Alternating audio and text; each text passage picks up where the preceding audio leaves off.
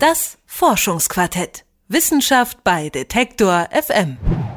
So eine Geburt bedeutet für ein Baby grundsätzlich erstmal Stress. Alles ist hell, laut und einfach ungewohnt. Wenn ein Baby zu früh geboren wird, ist der Stress sogar noch viel größer. Die Bindung zur Mutter wird zu früh unterbrochen, die Organe sind noch unterentwickelt und Frühgeburten haben außerdem ein hohes Risiko für Hirnschäden. Um die Babys medizinisch zu versorgen, kommen sie nach der Geburt in einen Brutkasten. Das bedeutet aber vor allem noch mehr Stress. Um diesen schwierigen Einstieg in das Leben zu erleichtern, hat sich eine Therapieform besonders bewährt, nämlich die Musiktherapie. Sie zeigt positive Auswirkungen auf die Sauerstoffsättigung, die Herzfrequenz und das Aufmerksamkeitspotenzial der Kinder. Eine neue Studie zeigt nun auch eine positive Wirkung von Musiktherapie auf die Entwicklung des Gehirns.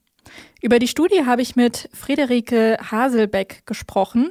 Sie ist Musiktherapeutin und hat in der Klinik für Neonatologie am Universitätsspital Zürich in einer Studie die Entwicklung und Veränderungen der Gehirne frühgeborener Kinder unter der Musiktherapie untersucht. Als erstes habe ich sie gefragt, welche Bereiche des Gehirns von Frühgeborenen die Musiktherapie denn überhaupt stimuliert.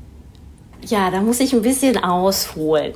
Was wir gemacht haben, ist, dass wir ja eine Magnetresonanztomographie gemacht haben bei den Kindern. Eine funktionale Untersuchung, wo wir geguckt haben, ob die Synchronisation zwischen verschiedenen Hirnregionen verbessert ist. Und da haben wir herausgefunden, dass die thalamokortikale Konnektivität in der Musikgruppe signifikant erhöht wurde. Der Thalamus ist ganz in der Mitte vom Gehirn und sendet ständig Signale an den Kortex ähm, aus. Und also diese thalamokortikale Konnektivität ist ganz zentral für die Funktionalität des Gehirns.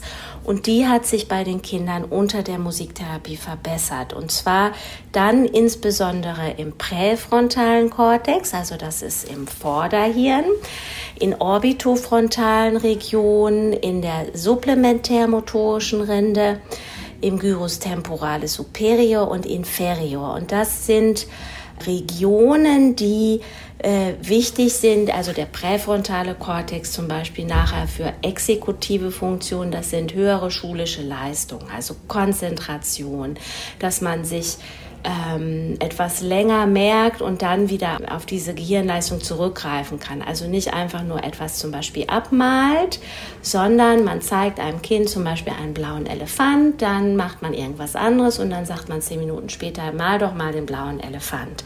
Das ist eine höhere Gehirnfunktion zum Beispiel. Gyrus temporalis ist zum Beispiel für das Sprachverständnis wichtig. Motorische Areale ist, denke ich, klar. Und supplementärmotorische Areale sind dann eher auch für feinmotorische ähm, Funktionen zuständig.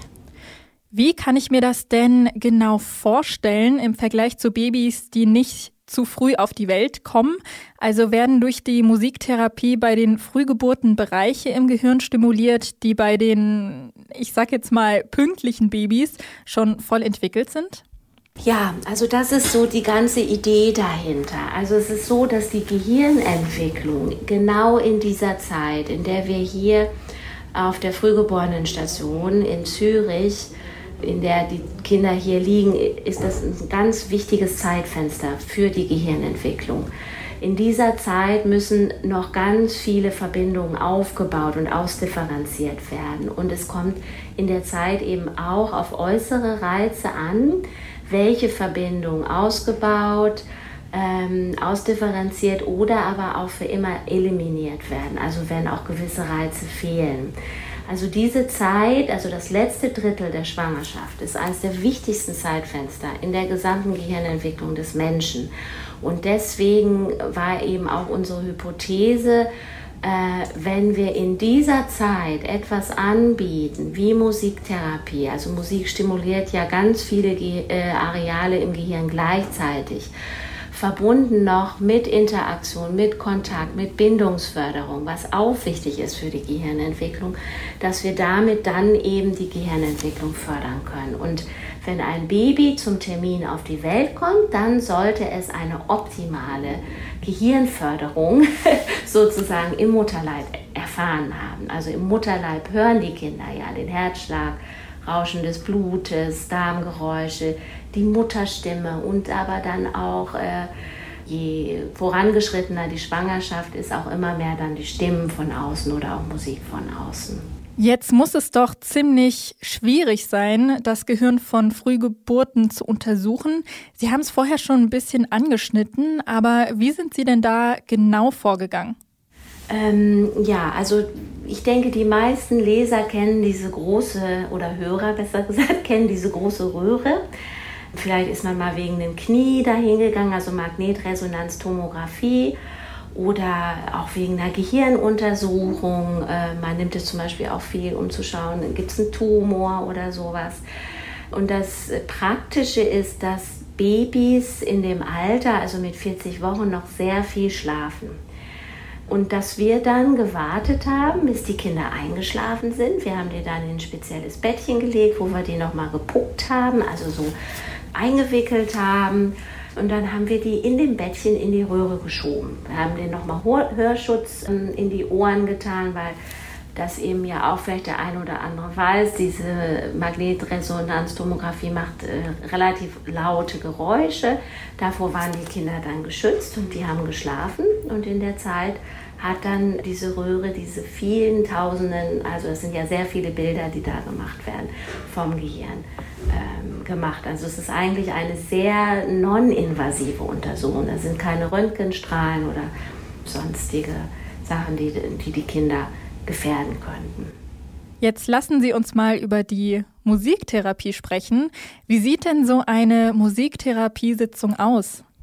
Also meistens ist die Therapie mit den Eltern zusammen, zum Beispiel im Känguru. Känguru heißt, die Eltern haben einen Liegestuhl, in dem die liegen und dann bekommen die die Babys auch, die mit den ganz vielen Kabeln noch und auch die noch ein bisschen Sauerstoffunterstützung haben, auf die nackte Brust gelegt und kuscheln dann mit denen. Also deswegen nennt man das Känguru. Und ähm, man muss sich das so vorstellen, dass es für viele Eltern am Anfang nicht so einfach ist, sich dann automatisch zu entspannen weil die Kinder ja auch noch am Monitor sind, da piept es noch. Und dann komme ich dazu, zu diesen Känguruen und spiele auf dem Monochord. Das ist ein Instrument mit sehr vielen Vibrationen, also es ist ein vibroakustisches Instrument, äh, was ich den Eltern an den Ellbogen oder an den Arm lege, dass es über die Knochenleitung transportiert wird bis zum Kind. Also die Eltern können das richtig spüren, wie das so ganz leicht kribbelt. Und Dadurch können sich die Eltern entspannen und auch die Kinder. Das sind tiefe Klänge, ähnlich so wie im Mutterleib. Und dann singe ich dazu. Und das ist eher ein Summen als ein Singen. Also wirklich für frühgeborene Kinder so wenig wie möglich, so viel wie nötig sozusagen. Also ich singe da keine Arien oder äh, sonst was für wilde Popstücke, sondern verwandle die Lieder, die sich die Eltern aussuchen, in ruhige Wiegenlied, Wiegenlieder. Diese Ergebnisse hören sich sehr vielversprechend an. Trotzdem wird Musiktherapie nur in wenigen Krankenhäusern bei Frühgeburten angeboten. Woran liegt das denn?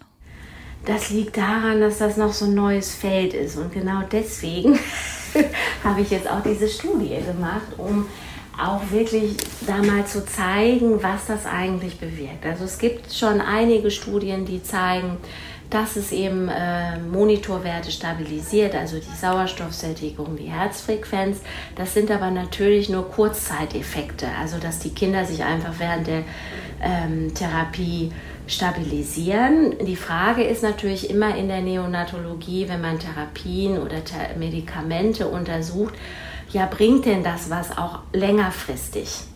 Und deswegen haben wir gesagt, wir möchten dann erst testen, wenn die ganze Therapie vorbei ist. Also dann eben, wenn die Kinder nach Hause gehen, ähm, hat das dann wirklich einen Effekt gehabt und zwar auch eben eine anatomische Veränderung. Und unsere Studie ist jetzt natürlich jetzt nur hier an der Uniklinik in Zürich durchgeführt worden, was jetzt von der Fallzahl nicht reicht, als dass man sagt, gut, jetzt brauchen alle Kliniken diese Therapie und deswegen sitzen wir jetzt auch in Kooperation mit Genf und mit dem Kinderspital hier in Zürich äh, an der Planung für eine Multicenter-Studie, dass wir eben höhere Fallzahlen dann auch haben.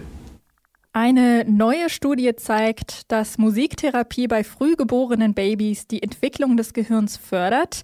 Darüber habe ich mit Friederike Haselbeck gesprochen. Sie ist Musiktherapeutin und hat die Studie durchgeführt. Vielen Dank für das Gespräch. Danke. Danke auch von meiner Seite, ja. Und an euch vielen Dank fürs Zuhören. Wenn euch der Podcast gefällt, dann lasst doch gerne ein Abo und eine Bewertung da auf der Podcast-Plattform eurer Wahl, zum Beispiel auf Spotify. An dieser Stelle kann ich passend zum Thema Musiktherapie auf eine Folge im April verweisen, ich glaube Ende April. Da haben wir uns Musiktherapie in der geriatrischen Pflege angeschaut. Und letzte Woche haben wir ein Problem besprochen, das definitiv mehr Aufmerksamkeit bekommen sollte, nämlich das Aussterben von Haien. Also klickt euch doch da auch gerne nochmal durch. Mein Name ist Leora Koch. Bis nächste Woche. Tschüss. Das Forschungsquartett. Wissenschaft bei Detektor FM.